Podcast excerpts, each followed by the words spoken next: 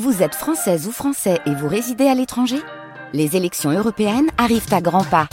Rendez-vous le dimanche 9 juin pour élire les représentants français au Parlement européen. Ou le samedi 8 juin si vous résidez sur le continent américain ou dans les Caraïbes. Bon vote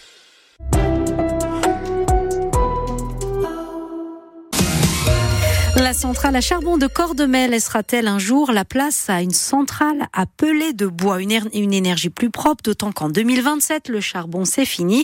Le projet est porté par le syndicat CGT. Il est revenu sur le haut de la pile avec même le feu vert du président de la République en septembre. Sauf que DF, le propriétaire du site, vient de publier un rapport qui met à mal cette conversion. Selon ses prévisions, la biomasse, comme on l'appelle, coûte cher, voire trop cher. Philippe Grosvalet, sénateur socialiste de la Loire-Atlantique, a donc écrit au Premier ministre, à l'État, actionnaire d'EDF, de faire pression, nous confiait-il ce matin. Il était l'invité de France Bleu Loire-Océan à 8h moins le quart. Comme disait ma grand-mère, quand on, on, on, veut que tuer son chien, on dit qu'il a la rage. Eh bien, c'est un peu, c'est un peu ça le sujet. C'est-à-dire que si effectivement euh, les calculs d'EDF montrent un prix de sortie trop important sur c'est 115 euros hein, du 115 euros du mégawatt voilà. produit pour le charbon et 142 pour le, oui, le pellet de bois. Selon des prévisions qui ne nous semblent pas tout à fait réalistes. Et quand bien même, et quand bien même euh, la transition énergétique euh, est une chose euh, très importante pour la France, j'entends parler depuis que je suis parlementaire de souveraineté, souveraineté alimentaire, souveraineté énergétique. Eh bien, nous sommes ici sur un territoire qui assure cette souveraineté avec le parc éolien offshore. Vous avez demandé et quoi puis cette centrale. Vous demandez quoi au, au Premier ministre concrètement? À ce que le, le gouvernement use de, de, son autorité auprès de, en tant qu'actionnaire auprès d'EDF, et surtout que la parole présidentielle soit mise en œuvre. C'est-à-dire qu'à partir du moment où le président de la République lui-même a donné cette indication, il faut absolument que l'industriel EDF fasse tout pour que ce projet se réalise. Le sénateur socialiste de la Loire-Atlantique, Philippe Grosvalet, sur notre site internet francebleu.fr, Hélène Roussel vous explique ses rebondissements dans le dossier éco-combuste à Cordemais. Il est toujours question de transition écologique avec cette fois la voiture, la voiture électrique et le système de location à 100 euros par mois lancé par l'État qui a le droit à un gros coup de frein, victime de son succès, comme on dit. Il y a eu plus de 50 000 demandes, c'est deux fois plus qu'attendu. L'État met donc fin à l'opération 2024, mais annonce qu'elle se sera reconduite en 2025. La voiture fauche un groupe de piétons et en tue plusieurs. C'était ce matin à Steinbeck, au nord de Béthune. Un premier bilan faisait état de quatre morts. Il a été corrigé, ramené à trois morts et une personne au pronostic vital engagé. Ce groupe était en train de faire une randonnée et se trouvait sur un trottoir quand un automobiliste a fait une embardée et les a percutés.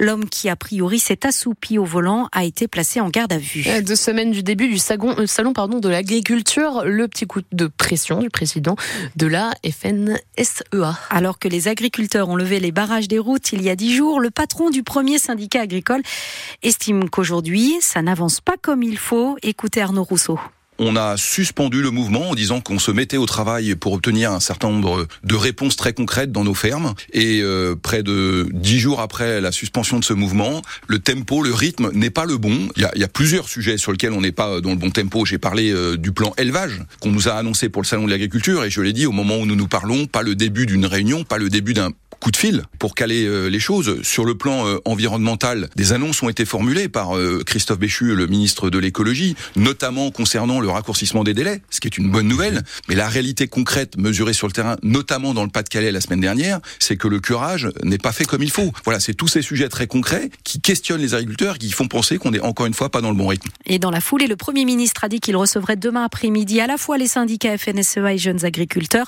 En attendant, le patron de la FNSEA annonce des actions ici ou là, mais pas de blocage de route. En fait, des opérations de contrôle des prix dans les grandes surfaces.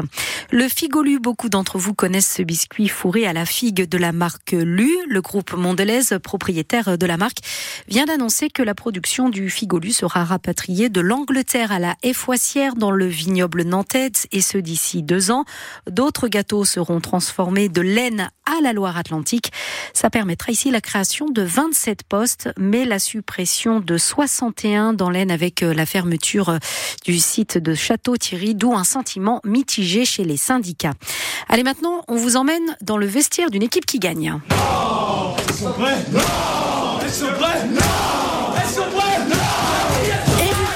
vous pincez pour y croire. Oui, on est bien dans le vestiaire du FC Nantes hier à Toulouse. Victoire de 1 pour des Canaries qui ne s'était plus imposé depuis le 2 décembre en championnat. Cinq défaites et un nul et un entraîneur de plus en plus sur la sellette.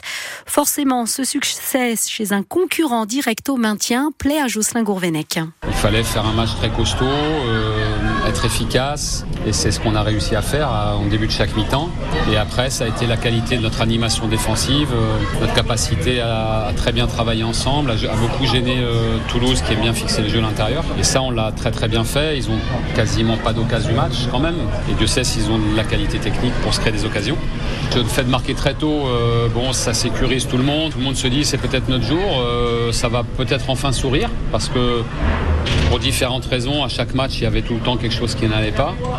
Et là, on a, au contraire vu un Nantes efficace. Je pense en termes d'état d'esprit, euh, pour nous, sur l'état d'esprit, ça doit être un match référence. Les buts nantais, on les doit à Mostafa Mohamed sur coup dès la deuxième minute. Puis Tino Kadewere au début de la seconde période. Toulouse a réduit l'écart en fin de rencontre. Au classement avant la venue du leader, le PSG, samedi soir à la Beaujoire, les Nantais remontent un peu au classement. Deux places de mieux. Ils sont douzièmes. Seul ombre au tableau de l'après-midi d'hier. La blessure en fin de rencontre du gardien Alban Lafont. Il a mal aux ischios. On devrait savoir aujourd'hui ce qu'il en est précisément.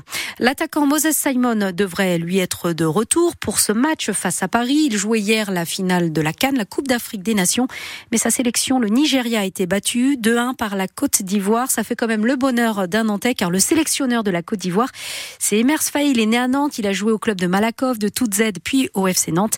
Et son histoire est assez cocasse, car ce n'était pas lui qui était le sélectionneur au début de la Cannes.